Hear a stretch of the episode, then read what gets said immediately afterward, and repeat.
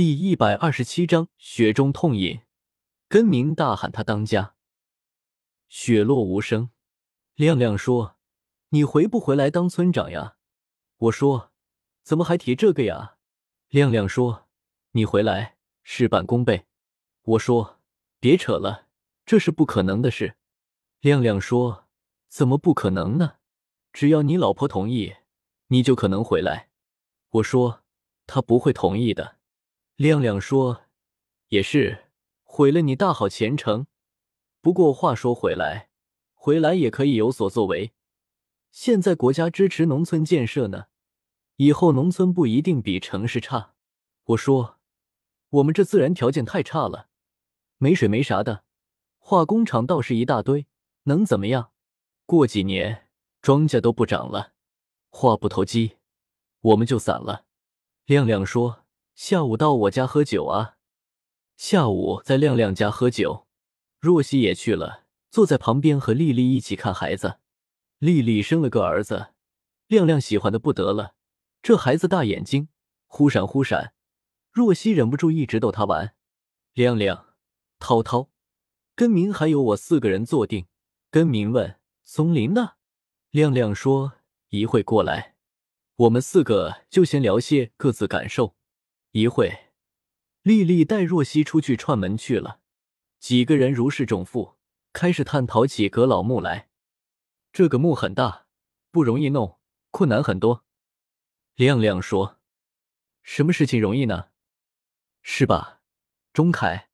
钱难挣，屎难吃，想办法就是了。”根明道：“我觉得今天都在，再次做个详细的规划。”按照规划去一步步实行，也没有什么难的。涛涛说：“什么规划呀？”亮亮问：“规划还得等松林大佬，我也不知道。”涛涛说：“给你授个博士学位，好吧？”亮亮道。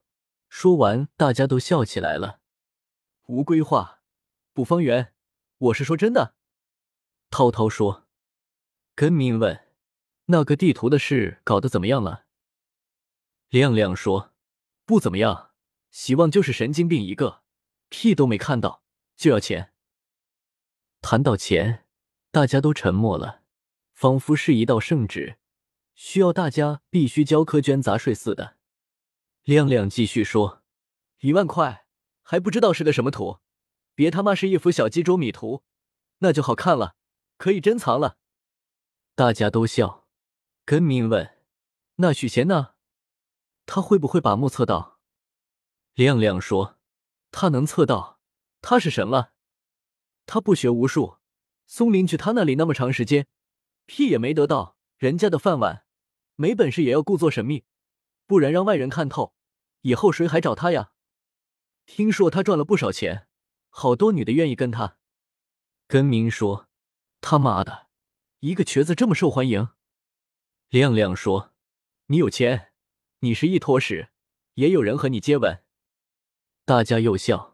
有钱能使鬼推磨，现在的社会就是这样的，有钱独步天下，没钱寸步难行。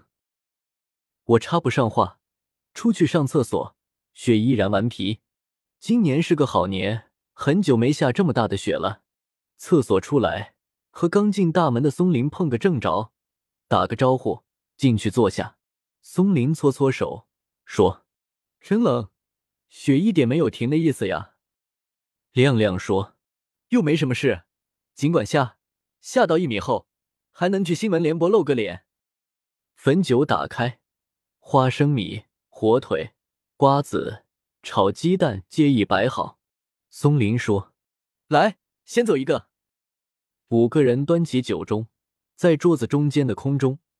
聚成一个菊花一样的圆圈，根明大叫一声“新年快乐”，然后一饮而尽。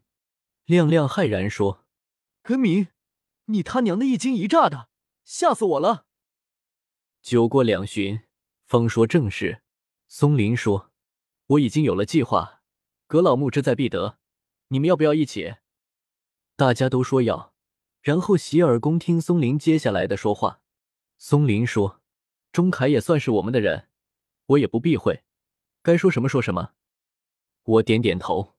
松林掏出烟，发了一圈。根明赶紧拿火机去给松林点上。松林抽了一口，说：“我计划去把喜旺的地图买了。”大家吃了一惊。亮亮说：“那是骗人的呀。”松林说：“这次去河北去给女儿看病，我也想了很多，钱不是最主要的，了结我们的心愿才重要。不然让老三谁的弄了，空留遗憾。做事情嘛，投资也很重要。我和亮亮的想法相反，我觉得喜旺那么牛，有他牛的资本。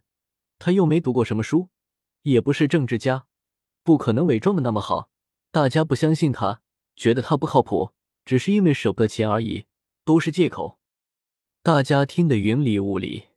亮亮提出了疑问，说：“如果喜旺的图是真的，他何不随便找个盗墓的一起合作，把墓盗了分钱，不是赚更多吗？他们村又不是没有盗墓的。”大家觉得亮亮说的在理，又看松林。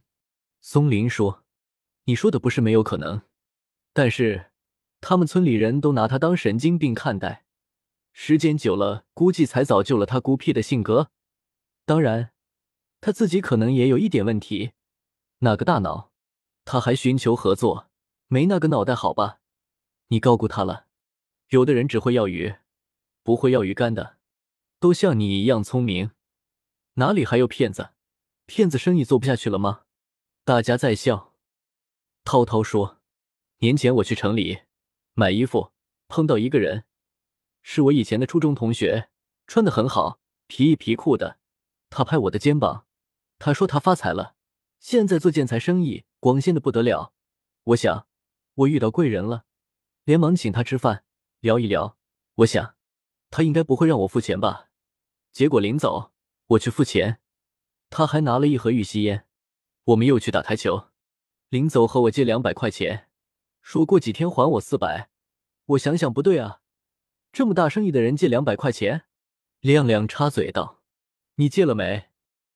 涛涛说：“我说我身上没钱。”他说：“你进城不带钱？”他是带了好几万，不小心丢了，回家路费都没了。我看他说的凄凄然，就给了他一百，就当我掉了。根明说：“傻逼。”松林说。你就没有亮亮机智吗？还是让骗子得逞了？现在都喜欢杀熟，一百块也借，可见他已经穷途末路了。喝酒继续，根明说：“钟凯，你老婆怀孕了没？”我说：“没有。”根明说：“你要加油啊！要不要补肾的药材？我家里有。”我说：“你这么瘦，自己留着用吧。”根明说：“我有孩子了。”还要个啥？亮亮说：“有孩子了就不需要了，别人老头子还要呢。”我说：“题归正传，别扯没用的。”亮亮说：“回来当村长，保证你老婆怀孕。”我说：“这又有什么关系？”亮亮说：“农村夜长，没什么事，怀孕分分钟。”大家嘻嘻哈哈。一个小时过去。两瓶汾酒精光，亮亮说：“你们坐下，我再去买两瓶。”说完出去了。我喝的有点头晕，离开桌子，到沙发上去醒醒酒。丽丽和若曦回来了，看我满脸通红，丽丽说：“若曦，你帮我抱下孩子，我去给钟凯盛一碗米汤。”若曦问我：“你怎么喝这么多？”我说：“没事。”你和丽丽去哪里玩了？若曦说：“去我们家了，坐了一会。你们喝酒太吵了。”我说：“你没给孩子一个压岁钱。”若曦说：“给了一百块。”桌子上，松林、根明和海生还在高谈阔论。根明喝多了，站起来说：“我跟你们说，别看我瘦瘦的，在家里我说一，没人敢说二。”松林笑得弯了腰，说：“这是我最近几年听到的最好笑的笑话，谢谢你啊，根明。”根明说：“你不信？”他一拍桌子，吓得孩子哇哇哭了起来。我说：“根明，你搞什么？孩子被你吓哭了，稳当点。根明坐了下去。若曦哼哼着哄孩子。丽丽进来了，端了两碗米汤，给我一碗，给若曦一碗。